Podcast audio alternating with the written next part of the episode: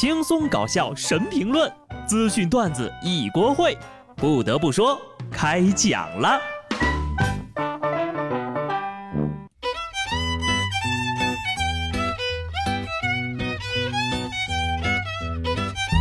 Hello，听众朋友们，大家好，这里是有趣的。不得不说，我是机智的小布。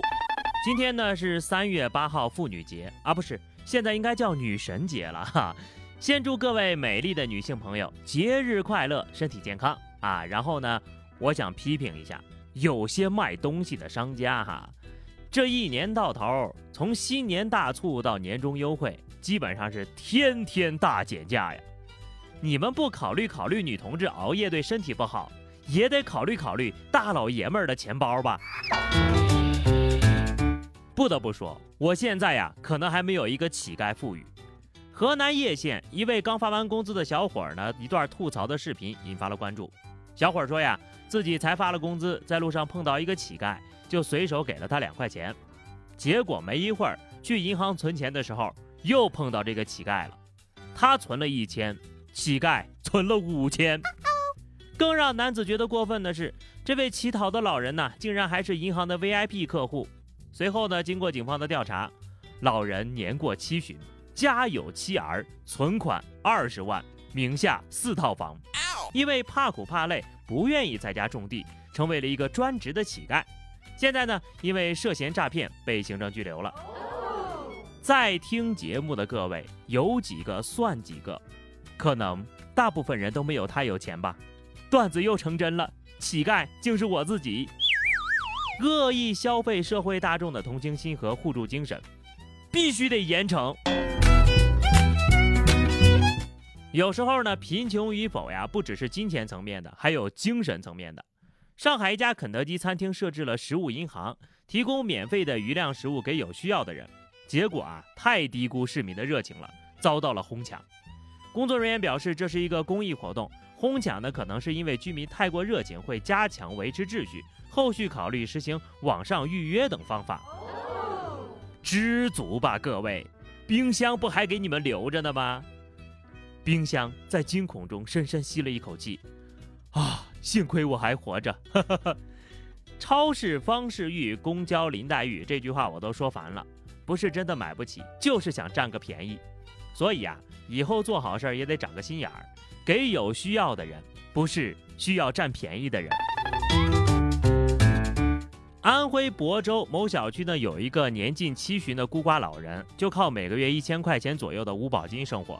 小区里有一位志愿者，众筹啊为老太太呢购买了取暖器，对方却觉得，哎呀太费电了，我不乐意要。老人说，取暖器费电也不是自己想买的，要求退货折现。我觉得可以退，毕竟这玩意儿是真费钱。但是他还想要钱是怎么回事？又不是你买的，而且不是自己问志愿者要的取暖器吗？嫌费电又说不是自己的本意。真是好人难当啊！一句话，取暖器浪费电，这老太太呀，浪费感情。同样是老人，做人的差距咋就这么大呢？淄博八十九路公交车乔庄站务室，一位老人连续十天给八十九路公交站务室点外卖。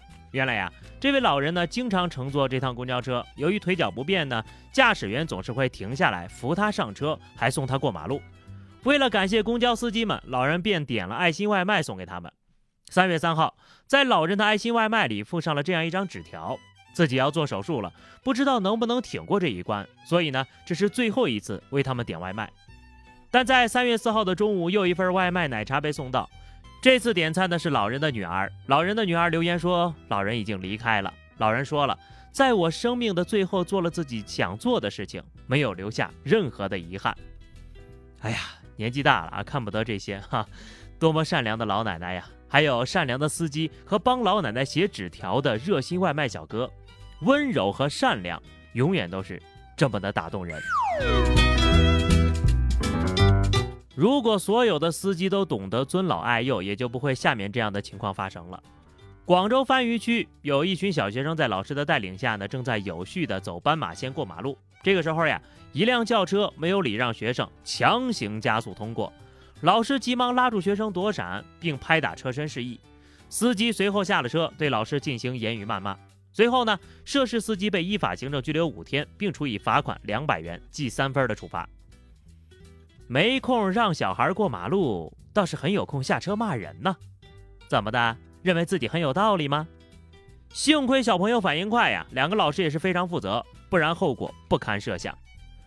如果我没猜错的话，这个司机应该没有孩子，而他媳妇儿有孩子。至于为什么开得这么快呢？因为投胎这种事情吧，比较着急，他可不能迟到了。所以这个事情判五天是远远不够的，应该判五年。司机有多卑劣，就能衬托出老师有多勇敢。关键时刻用身体挡住了车，这位老师呀，一定是个关心孩子的人民好教师。奉劝一些人啊，赶紧把自己夺的损还回去吧，省得呀叫全国人民看你的笑话。前段时间，浙江余杭的杨先生停在家楼下的电动车轮胎破了，他仔细检查了一下，觉得事有蹊跷，就报了警。民警调查发现，轮胎是被附近一家电动自行车店的老板给扎的。对方交代，自己是新店开业，想通过这种方式推广一下。好家伙，开店即倒闭，没有生意，创造生意，经商鬼才，有点气人。这下好了。在周围有知名度了，不仅愿望达成了，警察叔叔呢还免费帮你送到局子里打个广告，这就是现实版的因小失大。还好呀，你做的不是殡仪馆的生意。不过呢，也正是因为有了这样的沙雕，是吧，才给大家带来了无穷无尽的欢乐呀。上海奉贤的王女士发现自家鱼池养的十多条锦鲤被盗了，民警根据公共视频很快就抓获了偷鱼贼。却发现他已经将价值五万多的锦鲤在阳台上晒成了鱼干。经调查，犯罪嫌疑人呢今年八十多岁了。经过王女士家时呀，看到鱼池里养的景观鱼，就动起了顺手牵羊的心思。本来以为啊只是几条鱼，不值什么钱，没想到呀，竟然价值五万多。又有人为二零二一的沙雕新闻添了一把火了。我们平常都用来拜的鱼，竟然被你晒成了干儿。让你转发，没让你晒干呢。现在转发这个小偷，把你朋友圈里别人转的锦鲤都晒成干儿。真的，我这辈子呀没有这么无语过。这个故事呢也告诉我们，随意伸手到陌生的领域，可能会承受生命中不能承受之重。就比如买基金的朋友，老鼠都比你懂基金。有一个奥地利人呢，曾经做过一个实验，他把外汇期货的实时价格转换成钢琴的音符，价格涨，音调就高一些；价格跌，音调就变低。随后呢，他就给小白鼠们播放市场行情的信息，让老鼠们预测下一个音符是高是低，预测对了就自动投食，否则电击。这群老鼠呢，每天持续训练五个小时，连续三个月之后呢，他把胜率小于百分之五十二的老鼠给淘汰了，剩下的精英老鼠互相交配，优选出第二代。结果，第二代中的冠军交易员胜率达到了百分之五十七，这个数字呀，高过了很多的基金经理呀。我懂了，这就建议呀，给每个基金经理换上电机和投食机制，强化激励优胜劣汰。众所周知啊，老鼠迭代很快，这样一轮轮迭代下去，会不会在不远的将来，交易员必将迎来一位鼠辈？有人就说了呀。